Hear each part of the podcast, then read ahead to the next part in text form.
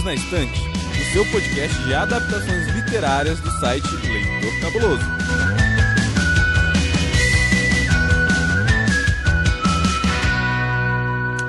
Olá, leitores, seriadores e cinéfilos perdidos deste Brasil. Aqui quem fala é Domênica Mendes e eu estou aqui na companhia da nossa diva da Cinelândia. Sim, pela primeira vez aqui no Perdidos na Estante eu tenho a honra de trazer ela, jornalista, cinéfila de carteirinha, sabe do que tá falando e criadora de um dos podcasts que eu mais gosto de ouvir. Vocês sabem, né? Eu tô falando lá do podcast O que assistir. Priscila Armani, seja muito, muito bem-vinda. A casa é sua. Pega seu café e vamos bater um papo. Eu sou Priscila, meu podcast é o O que assistir. Nesse programa eu dou dicas do que assistir, eu faço entrevistas, eu falo um pouquinho de cinema. E para mim é um prazer estar aqui hoje. Poxa, Pri, o prazer é muito grande te receber. Faz bastante tempo que eu quero te trazer para cá. Eu sou muito fã do seu programa desde lá do comecinho, eu acho fantástico. Para quem não viu ainda, gente, é um podcast que ele é bem curtinho, então ele traz uma proposta bem bacana e dá para você ouvir no trânsito, fazendo uma caminhada durante o trabalho, enfim, é bem legal. E as coisas que a Pri conta pra gente lá também tem um conteúdo assim, ó, demais a conta. Eu gosto muito mesmo, assim. Eu ouço desde o primeiro. Valeu. Eu que agradeço por você fazer isso, porque tava faltando um podcast de cinema, assim, que desse pra encaixar na minha rotina, sabe? Nossa, caiu do céu. e aí, por falar em cinema, hoje então a Priscila está aqui porque nós vamos apresentar a nossa versão, o nosso episódio do projeto da página pra tela que é um projeto criado por mim e pelo Baço lá do Covil de Livros, onde nós propusemos para os nossos colegas podcasters de literatura e de cinema um desafio. É assim, gente, tem filme que ele é baseado em livro. E aí a gente resolveu falar a verdade. Será que às vezes não é uma boa adaptação? Às vezes é. Então nós juntamos quatro podcasts de literatura, que é o Covil de Livros, nós aqui do Perdidos na Estante, o Curta Ficção e o Multiverso X, e mais quatro podcasts de cinema: o Masmorra Cast, o Feito por Elas, o Tigre Cast e, é claro, o que assistir, aqui com a Pri. E a gente está fazendo esse crossover entre toda essa galera para poder analisar alguma obra, partindo então do livro para o filme. O objetivo é discutir dessa vez o filme. Challenge accepted. Mas a gente vai falar um pouquinho também do livro. Aqui no Perdidos na Estante, eu e a Priscila, então, hoje vamos ter um papo super bacana sobre o filme. Precisamos falar sobre o Kevin, lançado em 2011, e todos os outros programas participantes vocês podem conferir aqui no post, conforme eles forem saindo, a gente vai atualizando. Mas assim, ó, fica ligado que todos esses programas estão para sair na mesma semana, tá bom? Então acessa lá os feeds e bom episódio para todos vocês.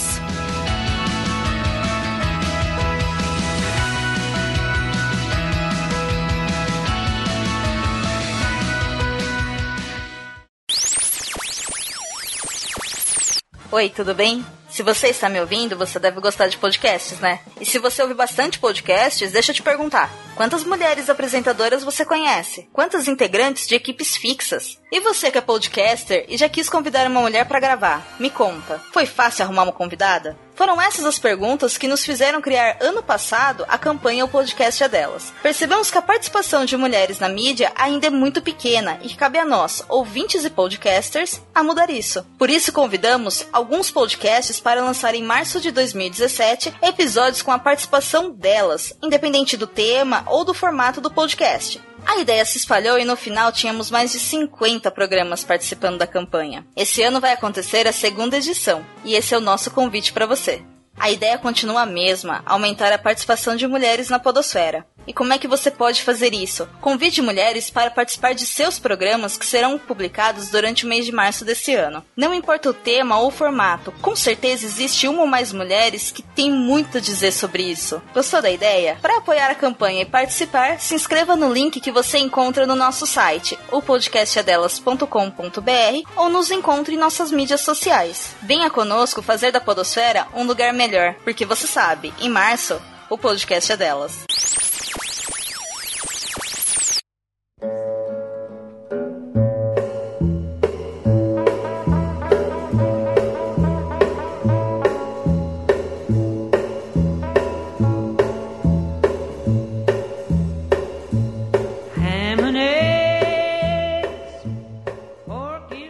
Gostaria de começar com você, então, a respeito do livro. Pra uhum. gente poder chegar, então, no filme, já que ele literalmente é uma adaptação, né? Não é um caso de um filme que foi roteirizado, é o contrário, né? É um romance que foi adaptado.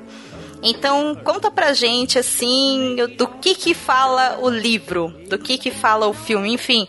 Precisamos falar sobre o Kevin, é sobre o quê? Então, é, esse é um livro que foi escrito pela Lionel Shriver e para esse livro, ela fez uma pesquisa muito extensa. A obra venceu em 2005 o Orange Prize, que é um prêmio dedicado apenas a escritoras que têm qualquer nacionalidade, mas que escrevem em inglês. E esse foi o sétimo livro da Lionel. Na época que ela lançou, ela falou um pouquinho sobre como ela foi influenciada por vários eventos, como por exemplo Columbine, e como ela queria pensar a questão desses adolescentes problemáticos que acabam indo para a escola e descarregando muitos sentimentos confusos nos seus colegas, assim.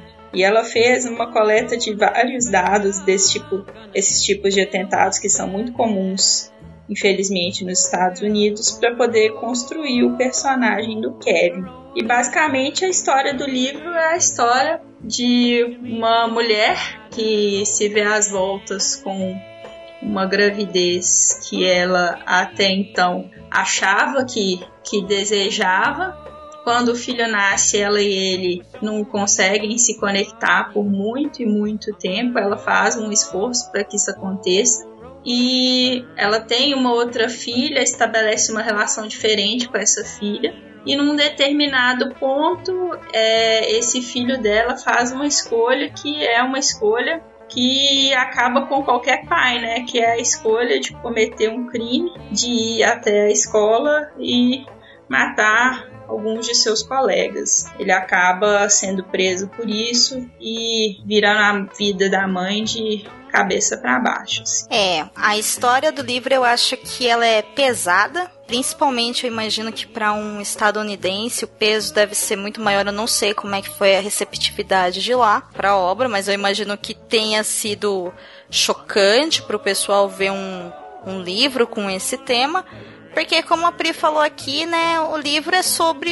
É uma mãe que conta a história do próprio filho, e esse filho nada mais é do que um daqueles adolescentes que pegam armas e saem matando seus colegas em atentados dentro de escola. Aqui no Brasil isso não é muito comum, né? Felizmente. Nos Estados Unidos, vira e mexe acontece. A Pri até falou de Columbine, né? Que foi uma das inspirações, infelizmente, para Lionel escrever a obra. E aí eu até deixo a dica para quem conhece a história de Columbine ou até para quem assim quer ter um pouco mais de consciência a respeito do armamento e tudo mais.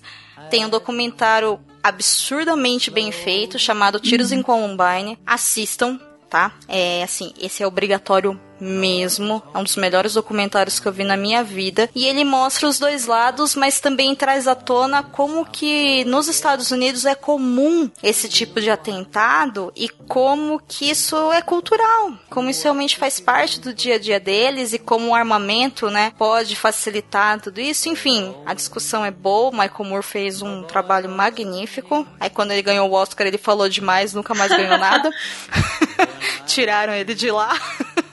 Mas fica Não, legal demais. Aí. Eu amo demais esse documentário. Acho que essa dica é maravilhosa, do. Mas eu acho que eles, na verdade, não, não premiaram mais o Michael Moore porque ele é um cineasta que ele incomoda, né?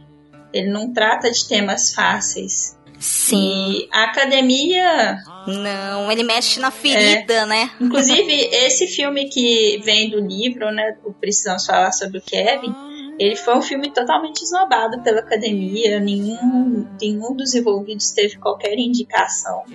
E aí isso mostra um pouco do desconforto com o tema e o tanto que a academia é covarde para falar de certas questões. Fico triste de saber isso porque eu já queria assistir esse filme antes, né, da gente decidir gravar sobre ele, mas eu assisti por causa, agora imediatamente por causa da gravação. E, gente, é um filme espetacular. A gente vai falar mais sobre ele. Mas assim, ele é um bom filme, sabe? Ele, ele, é bem feito. Você vê que ele é bem pensado, ele é bem dirigido, ele é bem atuado. Então, assim, é uma pena saber que uma obra ela é tão bem feita, mas pelo assunto ser uma coisa que incomoda, acaba, né, sendo deixado de lado, não é valorizado, enfim. É uma indústria, é um trabalho, isso acontece também com as artes, não deveria, mas acontece, mas, né, segue o bonde.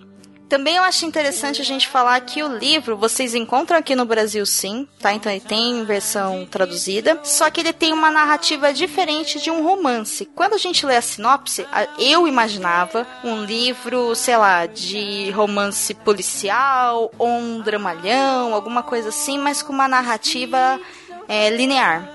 Não é o caso tá? Esse livro ele é epistolar. Então o que, que isso significa? Na verdade, a Iva, que é a mãe do Kevin, ela escreve cartas para o Franklin, que é o seu esposo, o pai do Kevin, contando desde quando eles se conheceram, da carreira dos dois antes, quando eles casaram, quando eles né, decidiram ter o filho e tudo mais, até culminar no que de fato o Kevin fez. Então as cartas são em ordem cronológica, e, mas ela vai muito na memória, né? Então ela vai montando mesmo um quebra-cabeça, o que mostra pra gente como essa personagem tá em luto e como ela tá sofrendo. Eu acho que a carga dessa personagem é muito densa no livro, sabe? Muito, muito, muito densa, assim. Mas é um livro assim que no começo é bem arrastado, o primeiro episódio ele é chato de ler, tá, gente? Isso acontece bastante. Mas passado, assim, esse começo que é meio chatinho, a hora que ela engata mesmo, ele.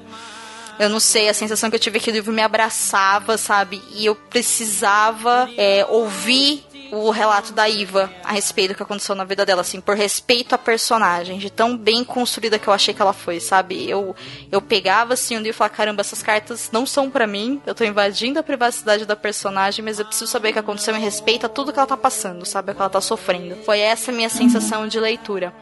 E a sua, Pri, como é que foi ler esse livro para você? Você leu antes de ver o filme ou depois? Então, na época eu fazia parte de um clube de leitura com as minhas amigas, que a gente estava se reunindo sempre com o objetivo de ler obras escritas por mulheres. E aí a gente leu esse livro e eu lembro de começar a ler o livro, né? O livro devagar e tal, e aí eu fui lendo, fui lendo. E aí ela mandava as cartas pro Franklin, e aí eu imaginava assim que ela tinha se divorciado do Franklin, que ele tava longe, alguma coisa assim. E aí esse podcast ele vai ser com spoilers, né? É verdade, bem pensado. Estou tocando agora a sirene do spoiler Silent Hill para vocês, porque não tem como falar desse livro, desse filme sem entrar em spoilers. Então, gente, Desculpa pelo vacilo, mas vai ter spoilers. Se você não viu ou não leu, assiste lá ou lê, depois você volta, combinado? É, o filme tem até no YouTube, se você procurar, então não é muito difícil de achar, não. É, infelizmente saiu recentemente do catálogo da Netflix, tá? Vale dizer. Tinha até uns meses atrás, saiu aí no começo pois do é, ano, acho que foi. Mas o fato é que esse filme, ele opta por uma outra narrativa. O que pega a gente no livro é que o livro te conduz a pensar que as coisas são de uma determinada forma que não é a forma que acontece. O livro não traz simplesmente a narrativa do que, do que rola, né? Ela escreve para o Franklin, escreve, escreve, escreve, e num determinado ponto você descobre que o Franklin está morto e que ela está mais escrevendo para ela mesma do que qualquer coisa. E isso é muito chocante, assim. Sim. E, e, eu achei muito interessante como que ela construiu no livro, e infelizmente isso se perde um pouco no filme, porque ela faz uma pesquisa muito extensa sobre o que, que é a sociopatia e a psicopatia para desenhar as características do Kevin, né? Então, na infância ele tem é, vários episódios no jardim de infância, ele tem uma coisa que é mostrado parcialmente no filme por falta de tempo, né? Mas você percebe muito mais claramente no livro, eu acho, que ele é um, um pequeno psicopata. E a mãe tem que lidar com isso. E ela fala de tudo que a influenciou, assim, de como que foi a gravidez. E eu fiquei muito impressionada com isso. Principalmente porque eu ainda não sou mãe, né? Então, eu, eu, eu não sei se isso, se é, isso ressonou tanto para você, Domênica, quanto ressonou para mim. Rapaz, assim, ó, eu não sou mãe, não tá nos meus planos de vida.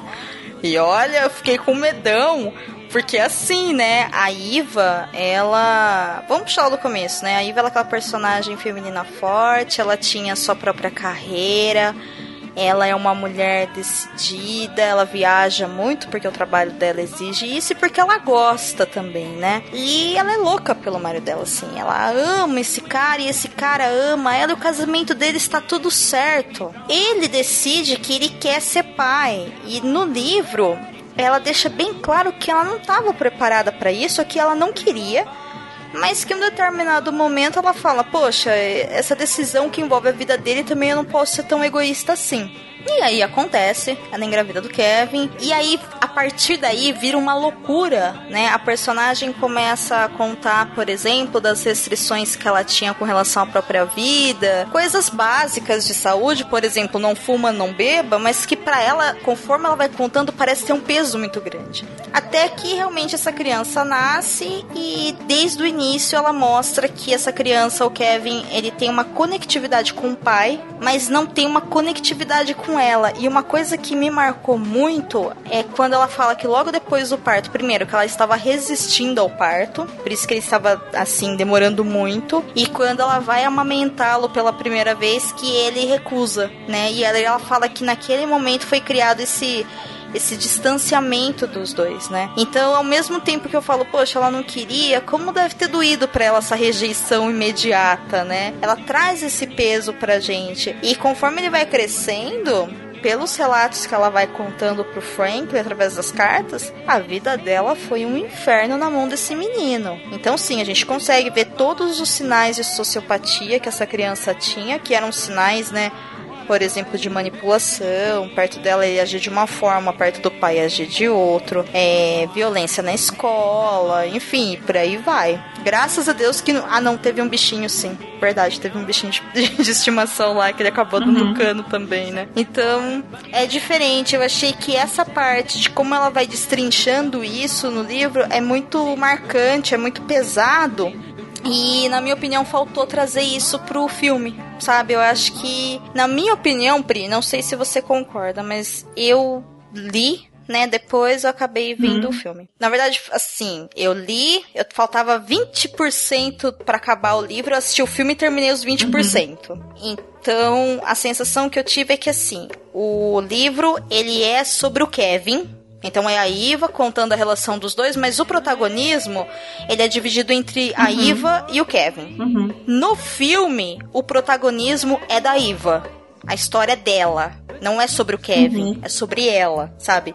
E essa mudança de ótica, que eu acredito que seja para poder entender, né, a história como um todo, mas aí conta uma outra história. Porque, por exemplo, eu fui ler o livro porque eu queria conhecer a história da mãe de uma pessoa que fez um atentado na escola. No filme, se você não conhece o livro, eu não sei se isso ficou muito é, claro. É, tem muitas, tem muitas coisas no filme que você depende muito do livro. Assim. Eu não sei se era essa a intenção.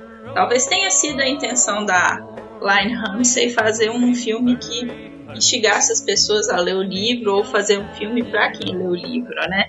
Eu não sei qual que foi a, a, intenção dela nesse sentido, assim. Mas é uma obra que funciona assim bem independentemente, mas que fica muito mais rica quando você é, lê o livro. E eu acho isso interessante. Ao mesmo tempo, parece que fica faltando coisas assim, porque principalmente para nós mulheres que temos essa questão da maternidade muito presente nas nossas vidas o tempo todo, né? Porque quando você tem um relacionamento sério, o que não falta são pessoas te perguntando e te cobrando que você tenha filhos. E aí você tem uma perspectiva tão assustadora que é uma coisa na qual ninguém fala, né? Ninguém vira para você e fala assim: "Ah, e se você tiver um filho psicopata?" Não, Ninguém, ninguém reflete sobre então, isso. Pois é. Todo mundo só fala assim: ah, não, vai ter saúde e tal.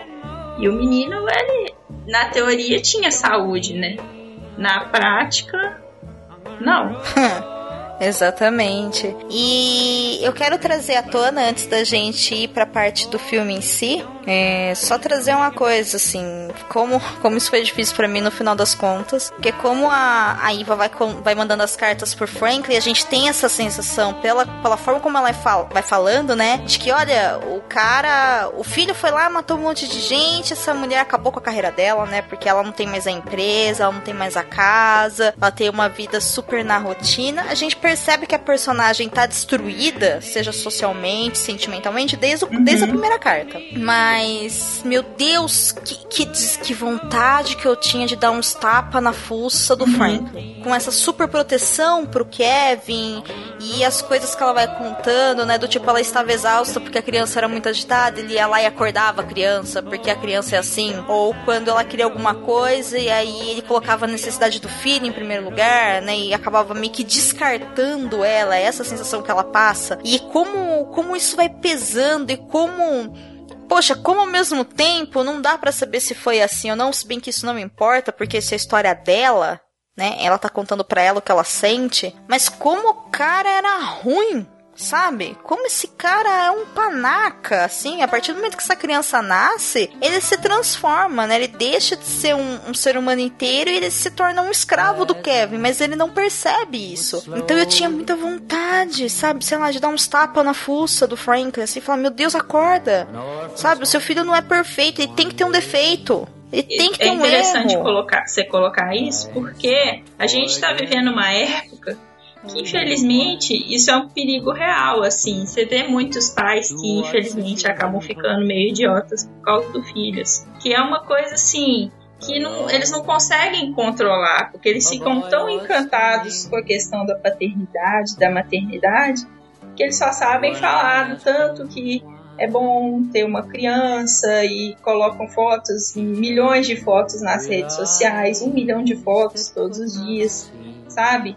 E aí é difícil para um pai é, enxergar o filho como ele é de verdade quando você tem essa perspectiva de tipo, ah, é meu filho, eu amo ele, ele é tudo para mim. Ela é muito julgada pelas ações dele, mas aí quando você reflete, talvez até o pai tenha sido mais responsável pelo que ele fez do que ela. Porque no fim das contas faltou um, um grito, assim. Um, os pais, eles têm que disciplinar o filho. Eles não podem simplesmente só conversar e só ficar assim, oh, que bonitinho, sabe? Tem de rolar um, um limite, uhum. assim. Uma disciplina, tem que rolar um equilíbrio. E aí se percebe claramente que não existe esse equilíbrio, assim. Ela tenta, mas ela é podada o tempo todo. E aí é complicado. É, é que é muito difícil, né? Quando a gente analisa assim a personagem, a gente percebe o quão difícil era para eles assim numa questão familiar né? Ela mudou completamente a vida dela para poder ter essa criança. Quando ela imaginou que ela ia ter a liberdade de voltar para a vida dela, as babás não conseguiam dar uhum. conta do Kevin por causa dos surtos deles de inquietação. E aí ela precisou de novamente afastar todos os objetivos pessoais da mulher Iva para se responsabilizar por uma criança que inicialmente ela não queria. Segundamente, ela tinha uma dificuldade de lidar absurda. E é interessante também a gente trazer até a tona aqui que tem até uns movimentos assim agora de coletivos de conscientização de mulheres e também de homens que tem uma certa dificuldade de lidar com a maternidade e a paternidade. Em que sentido? Poxa, eu amo meu filho, mas eu não suporto ficar perto dele, uhum. sabe? Uma coisa assim. Que pra gente que, que tá numa sociedade que coloca a maternidade e a paternidade como o ápice da vida de um ser humano, assim, numa conquista social, a vida perfeita, o quanto que isso deve ser conflitante. Uhum. Você amar esse seu filho, mas não conseguir desenvolver uma relação saudável com ele, não conseguir, sabe, não conseguir se encontrar ali enquanto pessoa, não enquanto mãe ou enquanto pai. O pai do Kevin, ele se encontra enquanto pai por quê? Porque ele trabalha fora o dia todo, ele chega na hora que a criança tá fazendo uma gracinha, deita e dorme, mas ela que é tirada do mundo dela do nada e precisa se adaptar e acaba tendo essa resposta negativa pro Kevin, do, aliás, do Kevin, poxa, imagina como é que essa mulher se sentia de fato no meio de toda essa confusão. Então, assim, esse livro ele traz todos esses questionamentos que eu acho que são importantes, mas assim, são assuntos tão doloridos quanto, por exemplo, você ter um filho e ele ser sim um psicopata e ele sair atirando em crianças na escola, você entendeu? É tão pesado quanto, uhum. por que não? A destruição mental tá ali. Então, por isso que eu falo, ele é um livro extremamente denso, mas para mim, gente, como o Frank ele era difícil de lidar, sabe? Ela falando, não é possível. E eu entendo que também ela tá com raiva dele, né? Porque ele não tá com ela, então ela tá jogando todas as coisas, selecionando. E narrador em primeira pessoa a gente não confia muito porque a gente só tem um lado da história. Mas pela forma como a história é contada, dá pra gente ver esses sintomas sim, e é interessante de analisar essas coisas.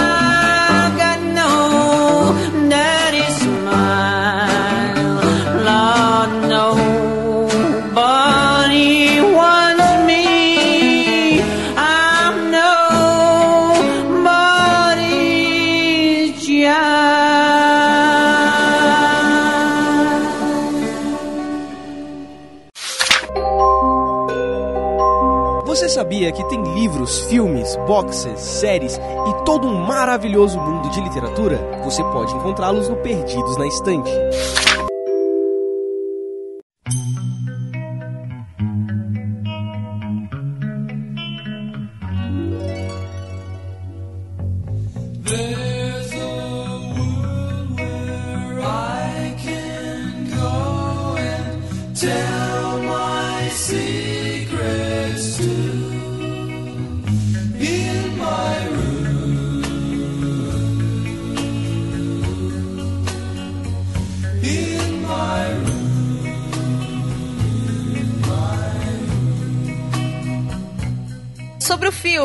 Poxa, eu já vou logo abrindo assim o bloco para falar da primeira cena o quanto que ela o quanto que ela é bonita e ela é assustadora e artisticamente ela é maravilhosa, que o plano de abertura é a Tomatina.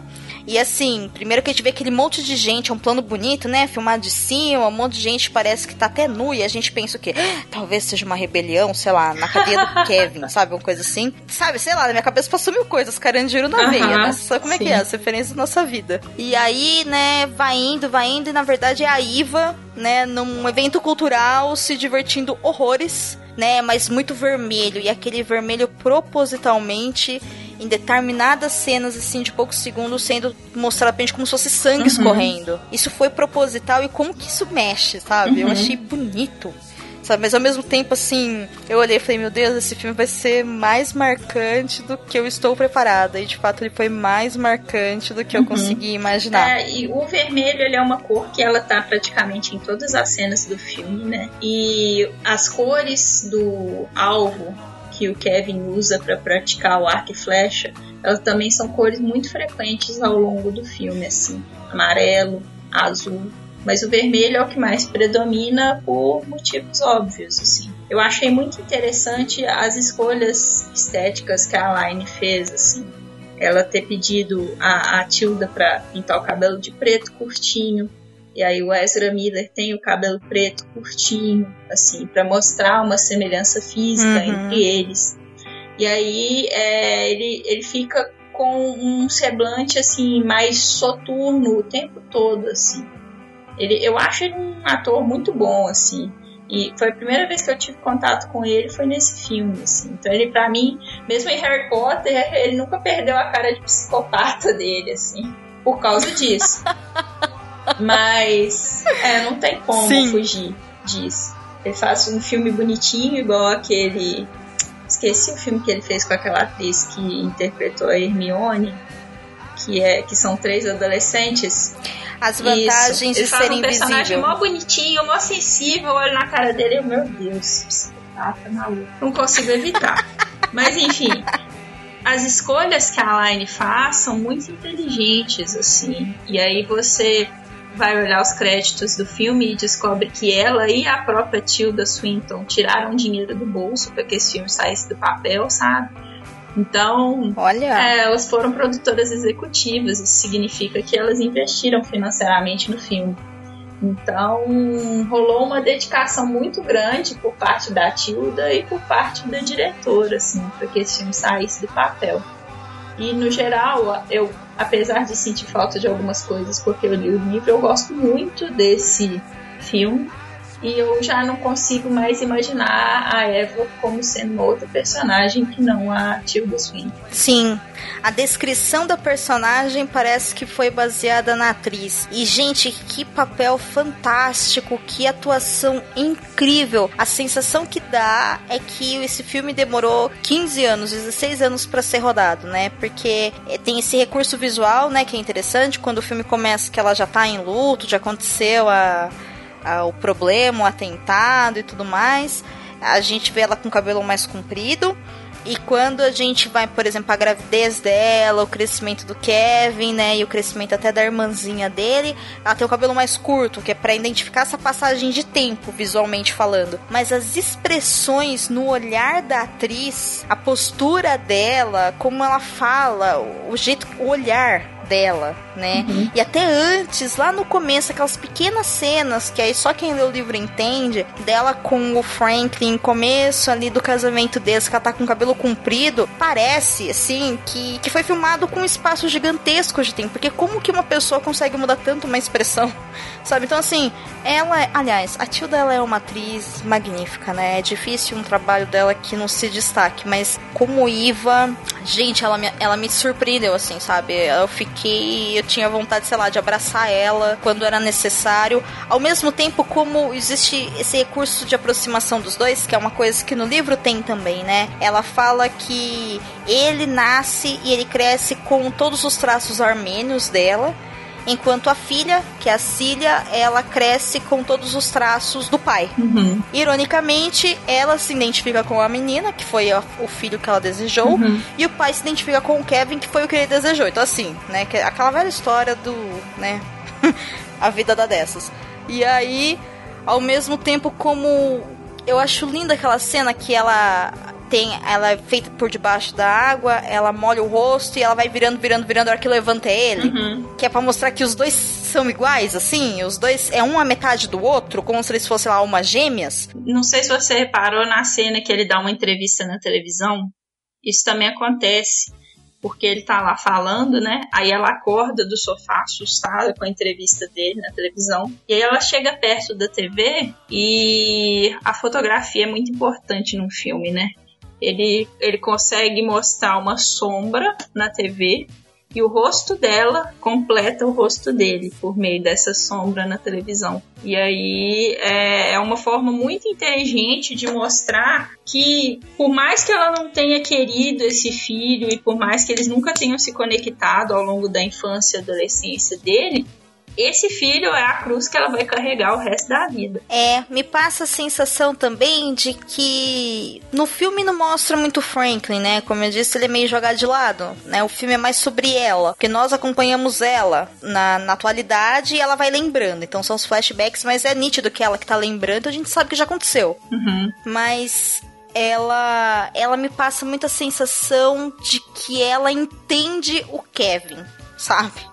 No, no, filme, no livro ela fala isso, né? Porque ela consegue ver os traços de sociopatia nele, ela tenta até lidar com isso, não consegue.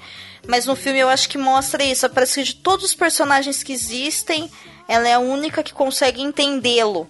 Sabe, vê-lo como ele é, entendê-lo, isso não quer dizer que ela aceita, tanto que ela não aceita, né? Eles têm essas rixas e tudo mais. Mas assim, obra de arte magnífica e o uso do vermelho, como a Pri já falou também, que é assim, vermelho deixa as coisas tensas, mas é visualmente é bonito, né? As cenas, assim, eu gostei bastante. Agora, é, uma coisa que é interessante de colocar, a impressão que dá é que realmente, assim, ela é a única pessoa que sabe como ele é de verdade. Uhum. E isso, para mim, remete muito a esse tipo de coisa que a gente sempre diz, que uma mãe sempre sabe o que tá acontecendo com o filho. Nossa, eu não tinha pensado nisso. Igual, por exemplo, às vezes a pessoa vira e fala assim: ah, eu vou, vou me assumir pros meus pais, sou gay. E aí a pessoa se assume e aí a mãe vira e fala: ah, mas a gente já sabia e tal. Pra mim é mais por aí, tipo, ela é a única pessoa que o conhece como ele é de verdade e talvez por isso ele a odeie tanto. Ela é a única pessoa que tem a capacidade de tirar a máscara dele, assim. Que é uma coisa muito do sociopata, né? Os sociopatas são todos é, extremamente simpáticos, é, extremamente manipuladores, conseguem fazer todo mundo acreditar no que eles estão falando e tal. Aquilo ali para mim é perfeito de, de mostrar como que é a psicopatia e a sociopatia, porque a pessoa consegue passar, projetar uma imagem do que ela não é. E aí você tem aqueles depoimentos do tipo, ah, não, mas fulano sempre foi normal, amigo de todo mundo, como que isso aconteceu, porque né, a pessoa esconde essa face maligna dela. Uhum. É, é que no dá pra gente perceber isso, em, acho que no filme é mais difícil de ver porque não mostra ele interagindo com outras pessoas, né? O filme tem poucos personagens. Uhum. Tem ela, tem o marido que aparece de vez em quando, tem a menininha que aparece também de vez em quando e tem ele, mas sei lá, acho que 80% das cenas é dela. Né, mas a gente não tem, por exemplo, o Kevin no jardim de infância lidando Sim. com uma outra criança. Né? A gente não tem ele adolescente é, com aqueles amigos. Então acho que faltou sim um pouco de espaço, por isso que eu falo, eu acho que o filme é sobre ela. Uhum. Né, de fato, que foi o que eu imaginava que eu ia encontrar no livro, curiosamente, que é o que? A história de uma mãe sobrevivente, de um filho que fez um atentado e tirou a vida de outras pessoas, né? Como é que fica a vida dessa mulher? Porque quando a gente vê um atentado desse tipo de coisa, ah, fulano entrou na escola e matou a tiro 15 pessoas. No caso, o personagem do Kevin matou 11 pessoas. Uhum. Nove pessoas dentro do ginásio, mais duas pessoas que a gente fala daqui a pouco. E aí o que acontece? É fácil a gente condenar. Ah, porque o cara é um assassino, porque não sei o que lá, e adolescência, e seja, sei lá, vai, o videogame, o heavy metal, o, o desenho que é assim, sei lá, o Rick Morty, que seja, o Prozac, tarará. E aí, inevitavelmente, vai cair a criação, ah, porque, porque os pais eram assim, porque sofreu violência sexual, porque não sei o que, não sei o que. Ok, tudo isso é assunto para advogados e juízes, a pessoa vai ser condenada se ela não se matou, normalmente eles se matam, mas enfim, se sobreviveu, vai ser julgado, vai sofrer por uma pena, tará. Mas, gente, como fica a vida da família dessa pessoa. Uhum. Não só da vítima, entendeu? Porque assim, o fato de, dessa pessoa entrar lá e tirar a vida das pessoas, a gente se sempre sensibiliza com as vítimas, claro que sim. Mas e a mãe, por exemplo, desse assassino? O que, que acontece com ela? A vida dela nunca mais vai ser a mesma. Ela também é uma vítima. É, no livro ela se pergunta um pouco, né? Tipo, por que, que ele me matou também, né? Ela quase como se ela estivesse dizendo assim, ele não, não quis me conceder a bondade de me matar também. É, em determinado momento, bem no finalzinho, do livro, ele responde para ela o porquê. Ela vai visitar ele pela última vez, inclusive essa cena tem no, no filme. Não tem a conversa toda. Pois é, isso eu senti falta. Pois é, porque, cara, é, existe lá o fato, né, que, que, é bem a última cena mesmo, né, que ele já tá fazendo 18 anos, ele vai para outra cadeia, e aí ela pergunta para ele, por que que você fez isso, né? E aí ele fala, olha, eu costumava saber o porquê e hoje eu não sei mais. E aí ela abraça ele e vai embora. Só que no livro ela pergunta: "E por que que você não me matou?" E aí ele vira para a cara dela e fala: "Porque a gente não mata a plateia." Né? E aí você vê, fala, cara, é, é outra profundidade do personagem, entendeu? Uhum. É outra coisa. Né? Esse moleque não vai ter solução. Esse moleque ele é um sociopata, ele é um psicopata, né? Não foi um erro da família. Primeiro ele chora muito, depois ele fica quieto demais. Aí começa com aquela linguagem dele, é irritante. E o problema do banheiro, como muitas crianças, você não pode ficar por aí sempre que quiser. E você vê isso como uma vingança pessoal, isso não é bom para ele. Franklin, atenda o maldito telefone. Atenda o maldito telefone.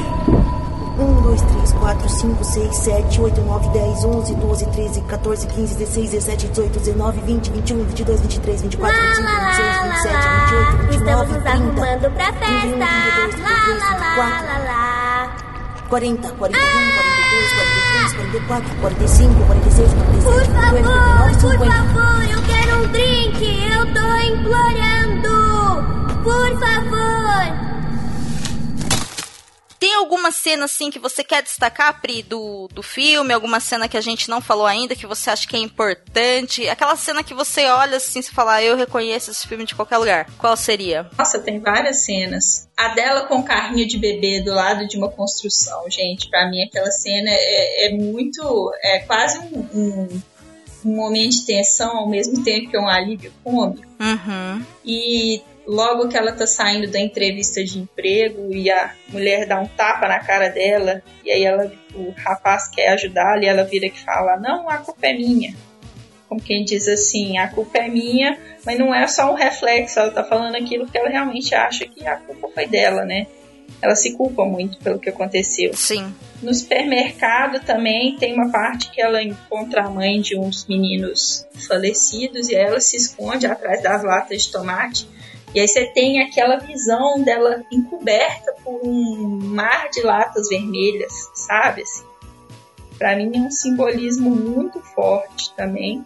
A cena dos mapas para mim também que no livro ela é praticamente daquele jeito, né? Sim, é bem fiel essa. É, eu achei isso muito interessante da Aline Ramsey ter optado por interpretar essa cena com uma fidelidade muito próxima. E a cena no, no hospital, que para mim mostra que claramente ela era a única que conhecia ele de verdade. Também tem a, essa cena que eu já descrevi, né, da, da, dele dando a entrevista na televisão, que para mim é, é, muito claro, né, nessa questão da complementação um do outro. E para mim uma cena que eu não sei nem se a Line tinha noção do tanto que ela estava sendo é, premonitória. Porque quando chegam as trancas, o menino abre a caixa com as trancas e ele dá uma desculpa esfarrapadíssima, dizendo que vai vender na escola as, as trancas e ganhar um dinheiro. E o pai vira e fala: Ah, como Donald Trump. Pra que isso? Você nunca anda de bicicleta? É que eu paguei barato pela internet. Eu vou ganhar muito vendendo na escola. Um novo Donald Trump, é? Nossa, essa hora eu fiquei assim: puta merda! Dois psicopatas! Sabe? Será que a Line Ramsey sabia que ela ia acertar tanto? Eu fiquei pensando nisso, assim. Muito premonitória essa cena, sabe? que o pai dele compara ele ao Donald Trump. Gente, então, eu assisti esse filme ontem. E a hora que essa cena apareceu, eu te juro que eu parei o filme e fiquei pensando: esse filme não é de agora. Esse filme não é de 2017. Sabe, gente.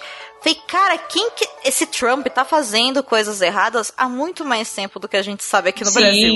Há muito mais tempo, né? E eu fiquei assustada com a comparação, sabe? De verdade. Porque se fosse atual, a gente entenderia o porquê. Agora, o filme é de 2011, se eu não me engano. E aí, de repente, ela já joga isso. Meu Deus, sabe? Eu, olhei e falei, nossa, sabe? Falei, nossa, é- é- por dentro a gente fica feliz, né? Com o ataque, assim, mas ao mesmo tempo é preocupante. É, né? o filme é de 2011, muito antes de qualquer papo sobre campanha presidencial. Pois Donald é. Trump é ruim, não é de hoje. Pois é, tá vendo, gente? É assim. O cinema também ensina política. Todas essas cenas que, que a Pri falou, eu acho que são muito marcantes, mas eu vou destacar uma. Vou começar por uma que eu acho. Vou, vou falar de duas cenas, tá? Duas cenas que não existem no livro e que eu acho que elas são muito importantes pro filme, mas ao mesmo tempo elas elas demonstram esse esforço da adaptação de profundidade, mas acaba também mudando os acontecimentos da obra. A primeira delas é durante uma festa de Natal do escritório, onde um personagem masculino sente uma certa atração por ela, ela tá lá sentada no canto dela, todo mundo tá bebendo, dançando, tará, tará, tará, tará. E aí esse rapaz chama ela pra dançar e ela educadamente fala, recusa, né? Fala, olha, não, eu não danço. E aí ele se aproxima dela, olha bem pra cara dela e fala: Você acha que alguém vai te querer depois do que aconteceu? E xinga ela. E aí ela fica toda atordoada, muito triste, levanta, pega a bolsa dela e vai embora. Eu acho essa cena marcante por motivos óbvios, né? Mostra um machismo, Uhum. uma, um desrespeito muito grande para com, a, para com a personagem, mas ela é uma cena que não existe na obra original. Eu acho que essa cena ela é importante porque mostra de fato o que aconteceu com a vida dela, que hoje então ela é uma mulher sozinha, o que também casa bem rapidamente com outra cena que eu lembrei, que é quando ela está no telefone com a mãe dela desejando Feliz Natal. E ela se aproxima do batente, bate no batente, e ela fala pra mãe dela: Ah, o fulano chegou. O fulano seria um suposto namorado, imagino, né? Mas essa pessoa não existe, é ela mesma que bate. Então eu imagino que seja para tranquilizar a mãe dela. Foi a sensação que eu tive. Uhum. Mas ela é uma cena triste, sabe? Fiquei triste vendo que eu falei, poxa vida, mas também como mostrar isso a não ser através de uma violência dessa, né? Eu não sei se conseguiria reproduzir de outra forma. Uhum. E outra cena que eu acho que também tá lá e ela muda completamente a percepção da história, mas ela não existe na. Fielmente ela não existe. É uma cena que ela é repetida várias vezes no decorrer do filme, que é a cena da manhã daquela quinta-feira que o Kevin vai fazer o atentado. Então ela tá parada, ela tá olhando, o, o Kevin chega perto da irmãzinha, fala bom dia, ela tá brincando com o ursinho. Aí o pai tá brincando com a menina. E no livro a gente sabe que ele não liga muito pra menina né? Ela, ela demonstra isso, que existe a divisão de tarefas, ela cuida da menina e o pai se diverte com o Kevin. E a gente sabe que ali, né, foi a última vez que aquela família esteve reunida. Até então a gente não sabia o porquê, porque até então a gente imagina que o casamento simplesmente acabou por causa do que o Kevin fez. E não, é muito pior, né? E a gente vai chegar nisso, nisso agora. E, e eu acho que essa cena ela precisava estar tá ali, mas a forma como ela é montada não dá como é que eu vou dizer assim, não dá o peso do livro. Isso, da veracidade dos personagens, da veracidade de quem eles são sabe? Dá a impressão que, nossa, é uma família feliz, o irmão tratava bem a irmãzinha, a irmãzinha era feliz com o pai, ela tinha um casamento perfeito, e não, não era isso que tava rolando ali mais. Uhum. Já, aquilo lá já tinha acabado há muito tempo, aquilo lá nunca existiu. E como não é mostrado no livro que aquilo lá foi uma fantasia dela, porque lendo o livro a gente pode imaginar isso, no filme não mostra, então a gente fica só realmente achando que foi uma escolha de, de ato para mostrar uma família normal que foi destruída. Uhum. Mas não chega nem a assim, é um décimo do que é de verdade, né? O que me deixou um pouco decepcionada, mas não o suficiente para falar que, ó, oh, o filme não foi uma boa adaptação. Entendeu? Só foi uma cena que eu queria que fosse diferente, mas aí eu posso pegar e escrever meu roteiro e filmar meus filmes, não é verdade? E parar de ficar botando defesa das coisas dos outros. Pois é. mas para quem for ler é bem diferente, tá, gente? Aquela cena não é bem daquele jeito, não. Uhum. é, e assim, eu acho que é, o mais triste, assim, do filme talvez seja perder todo o processo pelo qual ela passa com a Célia, que ela é a antítese do Kevin, né? Ela é o oposto de tudo que ele foi. Ela foi uma gravidez muito tranquila, é, muito feliz. O nascimento dela foi um evento muito significativo para Eva. Ela era uma criança muito boa e amava o Kevin, amava o pai muito receptiva. E assim, no, no filme a gente tem relances disso, né? Assim, mostra o acidente com ela. No, no encerramento do, do livro, mostra que ele meio que pega né, o, o olho dela de vidro. E, e, isso não tem no filme, né? Não. E aí, tipo, é, é, é uma pena que não houve né, esse espaço para mostrar como que assim a Eva não era uma pessoa sem coração, assim. Ela não deliberadamente deixou de dar amor pro Kevin, assim. Foi uma coisa, foi uma falta de conexão mesmo, assim. A gente cobra muito dos pais e das mães, mas eles também são seres humanos, assim. E aí é, existe hoje em dia um, uma questão que é muito séria, que é a de cobrar a maternidade perfeita da mãe, assim, porque tem que ser o parto normal, porque tem que ser a amamentação perfeita, porque tem que ser tudo perfeito.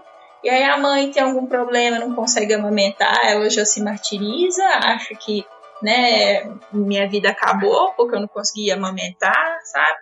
Então, assim, são discussões que são muito sérias e que, infelizmente, a gente, por, por falta de tempo, né, assim, o filme meio que passa batido por tudo isso. É, mas não é só isso que eu acho que faltou um pouco de aprofundamento. Né, no filme. Uma coisa que eu senti falta, porque são cenas realmente muito rápidas, é do atentado em si.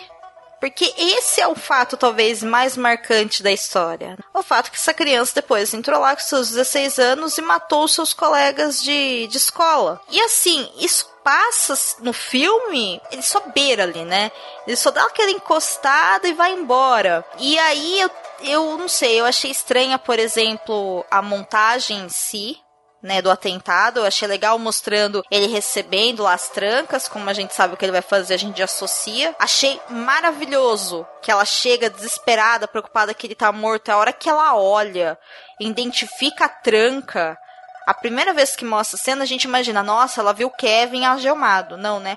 A primeira coisa que ela olha e ela começa a ligar os fatos é que ela olha a tranca que ela tinha visto de manhã, né? Ele pondo na bolsa. E ela olha e fala: Meu Deus, não pode ser isso, né? O olhar dela passa tudo isso. E, por exemplo, ele chega ali, fecha a porta, passa a tranca. Me surpreendeu no filme que ele não utilizou armas, ele utilizou flechas, né? Eu não tinha chegado nessa parte do livro ainda. Uhum. Mas assim também, aí eu fiquei pensando durante o filme, tá, ele chegou com umas flechas e matou umas pessoas. E ele saiu de lá andando. Como é que aquelas crianças do ginásio estavam lá fora, chorando, sabe? N não deu para entender muito bem, isso não fica claro no filme. Lendo o livro, a gente descobre que o, o, atentado que ele fez, ele fez todo um esquema para segurar as vítimas dele num lugar, fechá-las lá dentro. Então, assim, ele caçou essas pessoas realmente, uhum. né?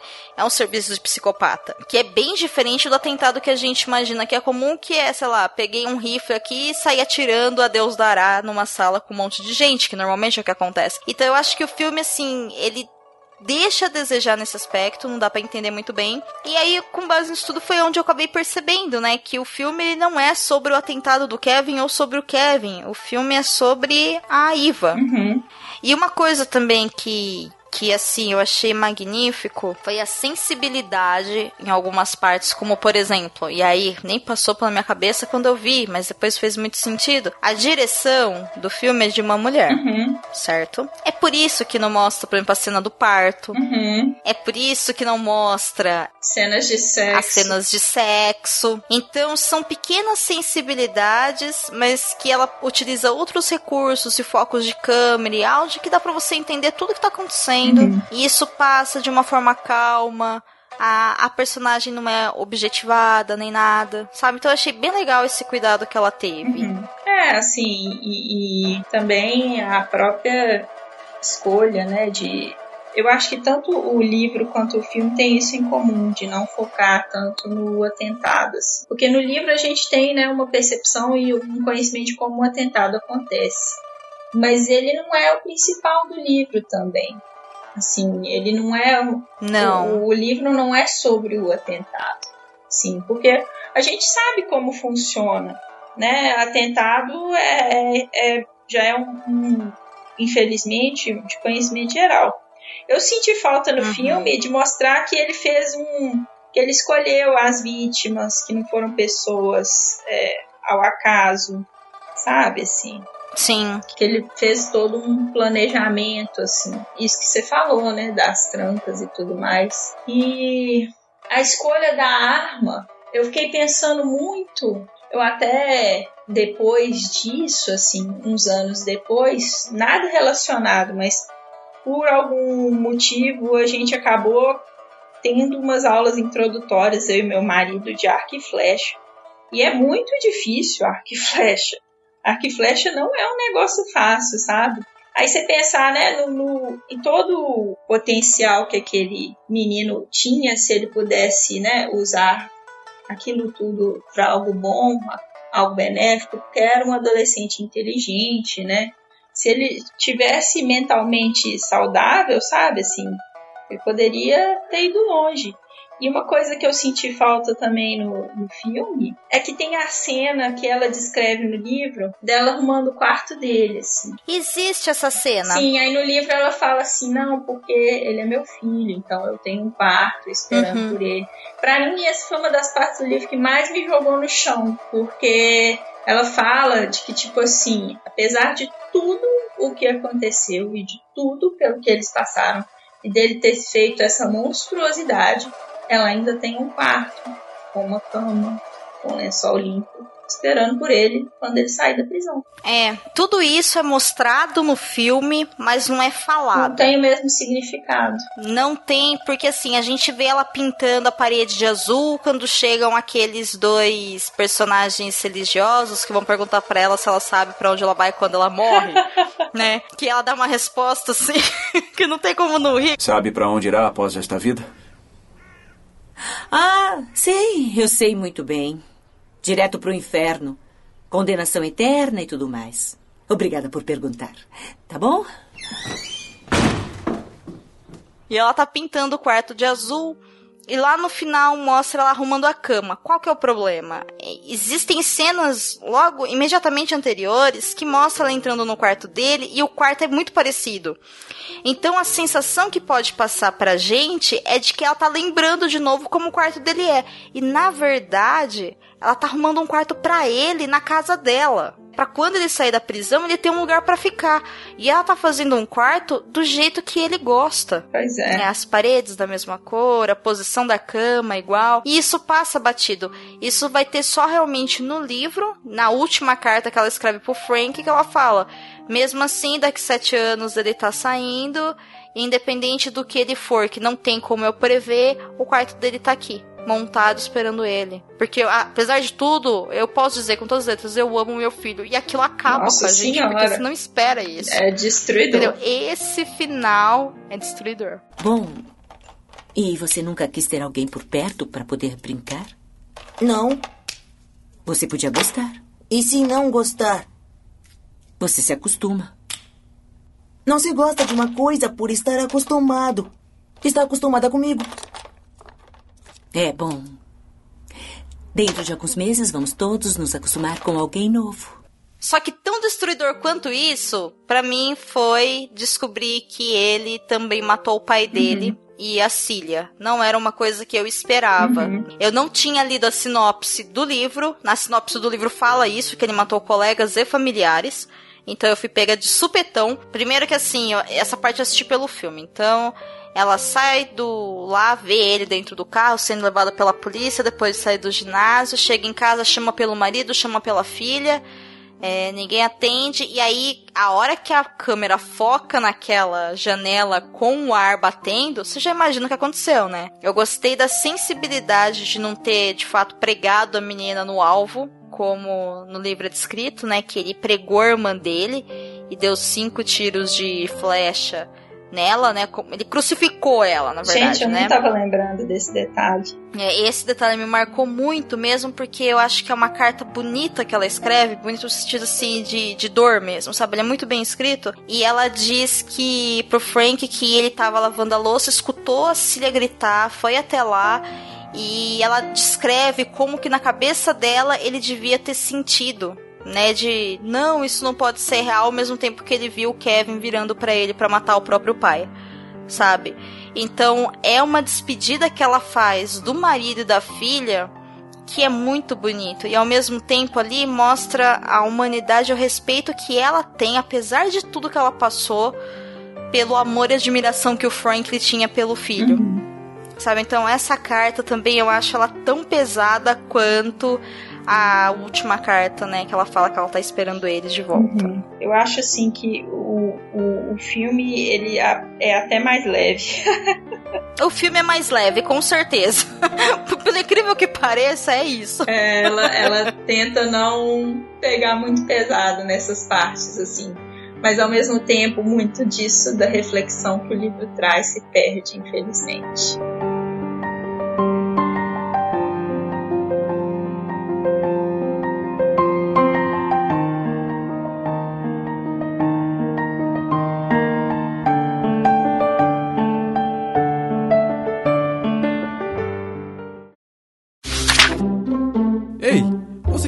Um mundo secreto de adaptações literárias? Sim, mas onde?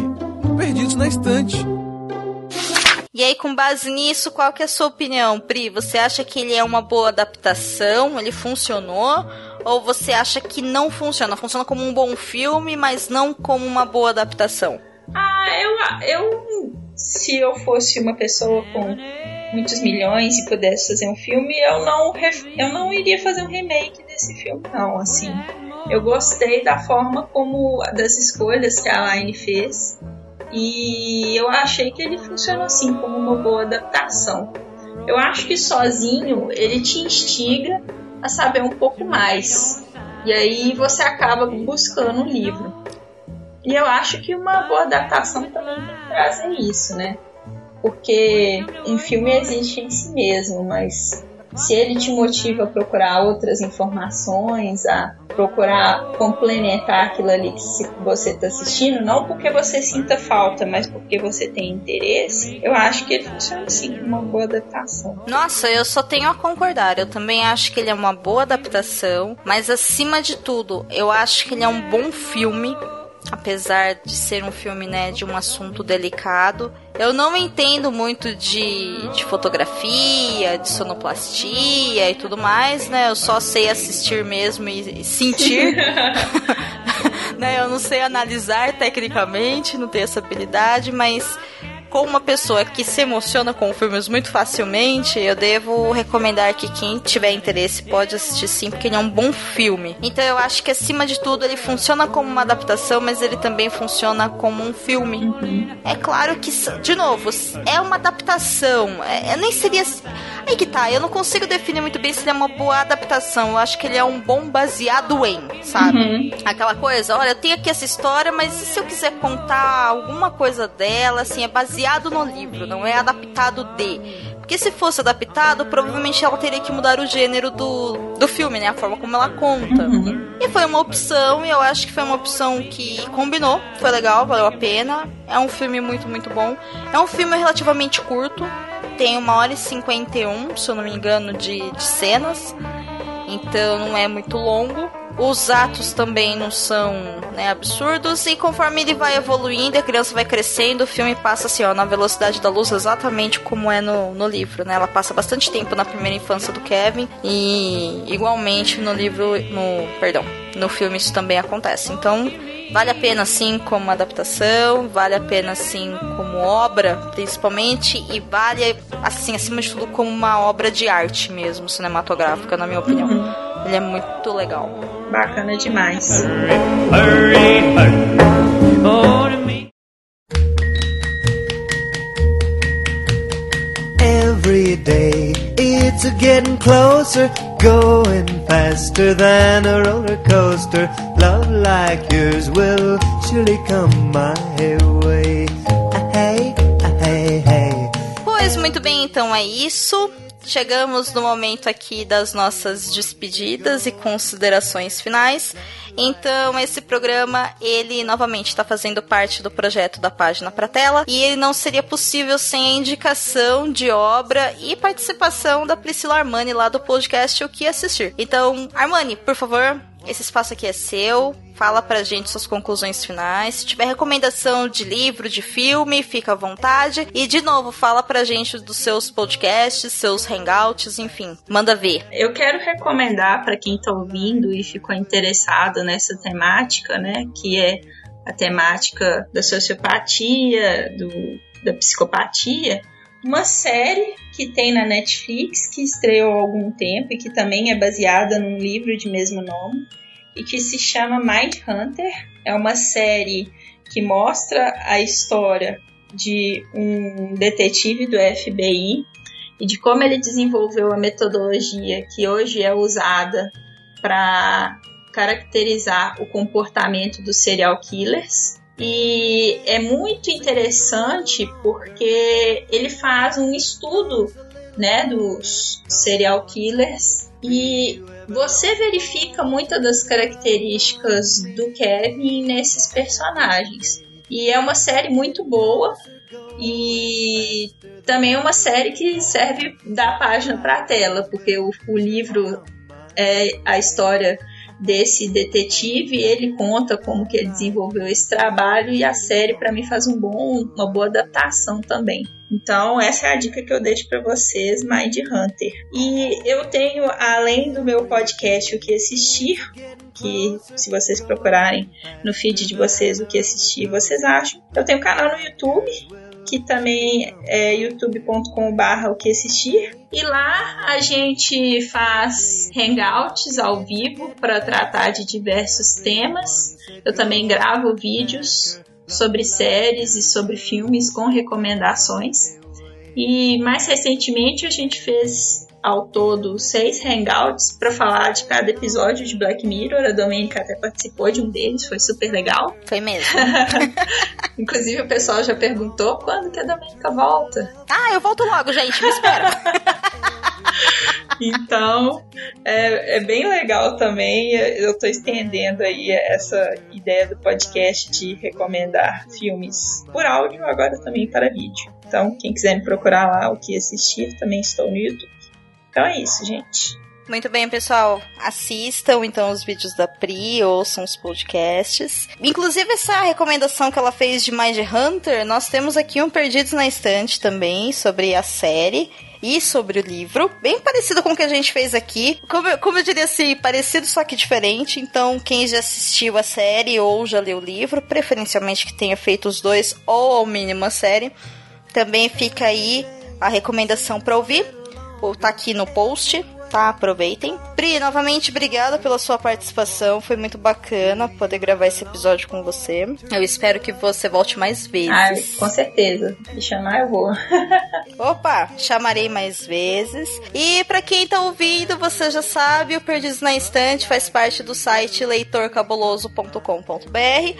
Acompanhe os nossos conteúdos através do site, nossas resenhas, colunas e notícias. Assine também a nossa newsletter. Sim, agora nós temos uma newsletter com informações sobre os posts e, enfim, os principais acontecimentos aí no mundo das literaturas da vida para leitores e escritores. E tão importante quanto, gente, Antes de eu falar das mídias sociais aqui de casa, tá rolando o convite para a segunda edição do podcast delas. Essa iniciativa super bacana criada por mim aqui do Leitor Cabuloso e pelo Baço lá do Covil de Livros, onde nós propomos aos participantes, né, aos podcasts que quiserem participar, que abram espaço, que convidem, que enfim liberem seus microfones para as mulheres ou comandarem os programas ou participarem.